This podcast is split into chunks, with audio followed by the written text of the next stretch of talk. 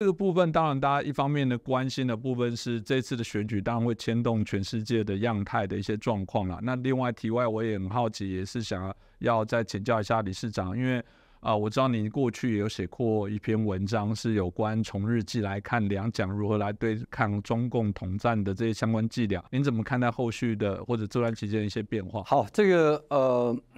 为什么呃今年台湾的选举哈全球瞩目了哈？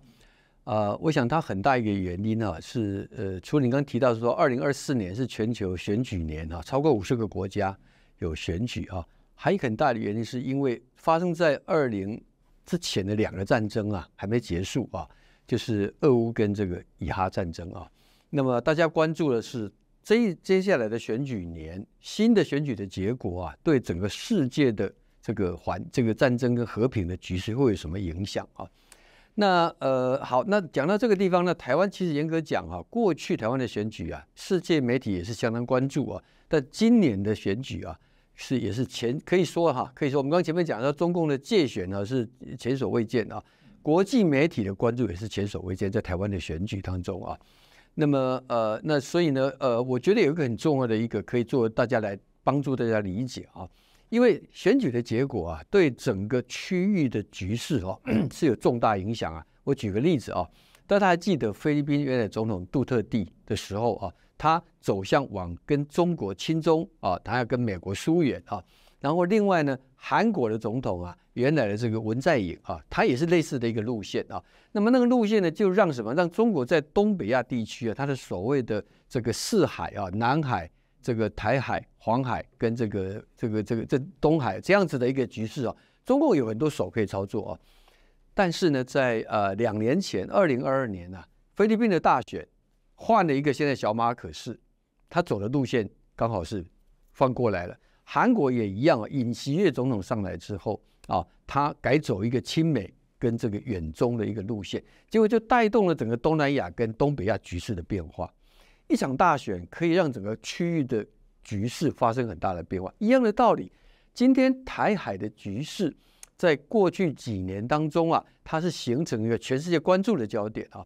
那么，如果在东北亚跟在东南亚、南海地区的局势，因为美国所形成的一个所谓的民主联盟的一个这样的一个组合啊，已经形成了以后，结果在台海地区选举啊，出了一个破口。这个破口变成是一个类似于当年杜特地，类似于韩国的文在寅的所谓的变成亲中要远离美国的这样一个态势，这当然是对国际间很大的一个变化。好，好，那你刚讲到说这个呃呃，这个从啊这两蒋日记啊，我们回过头来讲，因为也刚好今年的选举哈，几个候选人都有提到蒋经国路线啊，谁是在走这个路线的哈？那我特别有个感触是什么呢？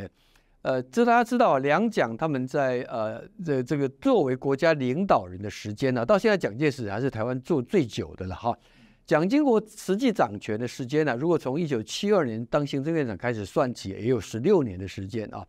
可以说，而且他他的政策影响到今天都还非常的深远啊。那所以呢？我们从两蒋留下来在台湾的政治遗产呢，除了刚才先生讲的，包括他们率领军民在重要的几场这个保台的保台棚的这个呃金马的这个战役上来来获胜之外啊，很重要是要从一个更高的历史的角度来看。我举两个例子啊，这个跟现在国际形势也有关系。我看的七零年代的老蒋的日记，就是退出联合国，还有。这个呃七十年代的末期哈，蒋经国的日记啊，就是美国跟中国建交的哈。那么在那个当中啊，尤其蒋经国日记啊，好几次都特别提到说共产党的不可信任啊。那么他提到说，可惜现在的世人啊，他讲的是美国西方哈，被这个共产党的谎言给迷惑了啊。他讲一句说啊，有一天他们终会清醒过来啊，但是。因为这样子，我们中华民国就要付出很大的代价啊！我们现在回头讲，回头看啊，美中建交，或者是说联合国，中华民国被排除在外，过去几十年呢，就是真的是蒋经国讲的哈。可是呢，历史的轨迹啊，那么从到尤其到习近平哈，他开始展露出那个野心啊，他要永久的执政了以后，西方社会整个发现到说，原来。啊帮助你跟世界接轨啊，给你最惠国待遇，是希望能够促成你跟全球共同的价值，不是只有经济产业链，而且还希望是变成一种和平的演变。结果你全部是当做用来啊，要接下来累积实力，要来颠覆全球的规则哈。所以呢，蒋经国的讲的那句话说，有一天西方将会清醒，但是他们会付出很高的代价。哦，现在最大的伤害就是我们哈。好，但是我们挺过来了，几十年下来，中华民国台湾挺过来了，挺过来了之后，今天的国际的情势已经来到了四十年前、三十几年前蒋经国当时所预判的一个状态。而这个时候，我们要走在哪个位置上来看待台湾的未来？这其实不明自辩。你当然是要站在民主阵营的行列里头嘛，对不对啊？好，那回过头来讲，这次我们前面那段讲到中共的界选啊，现在很多人会讲说，哎，蒋经国他也他反对台独啊，他主张这个什么呃，也是要统一啊哈。这个以前也讲，蒋经国其实他上任之后已经知道了，必须要在台湾呢这个长期的安身立命下去，他最后才会讲说，我也是台湾人哈。但是有一点啊，蒋经国特别值得我们今天后人啊要拿来作为借鉴的是。他对共产党的深刻了解啊，可以讲啊，在国民党的政治人物当中啊，我觉得有两个人呐，对共产党了解是最深刻的，一个蒋经国，一个李登辉。那他们都曾经是共产党党员哦，这个就是说，你得在其中，你才能够出入其外，是一个这样子的一个概念啊。蒋经国在苏联十二年的时间哈，那么所以他完全了解共产党的一些伎俩。我呃跟大家可以做一个分享哦，我看到他的在一九七三年的日记，三月五号的日记，他怎么形容共产党的哈？他说啊，共产党是你死我活、杀人放火、男盗女娼、为达目的不择手段的残暴集团啊！但是呢，不能否认这是一个很厉害的对手哦。他说，从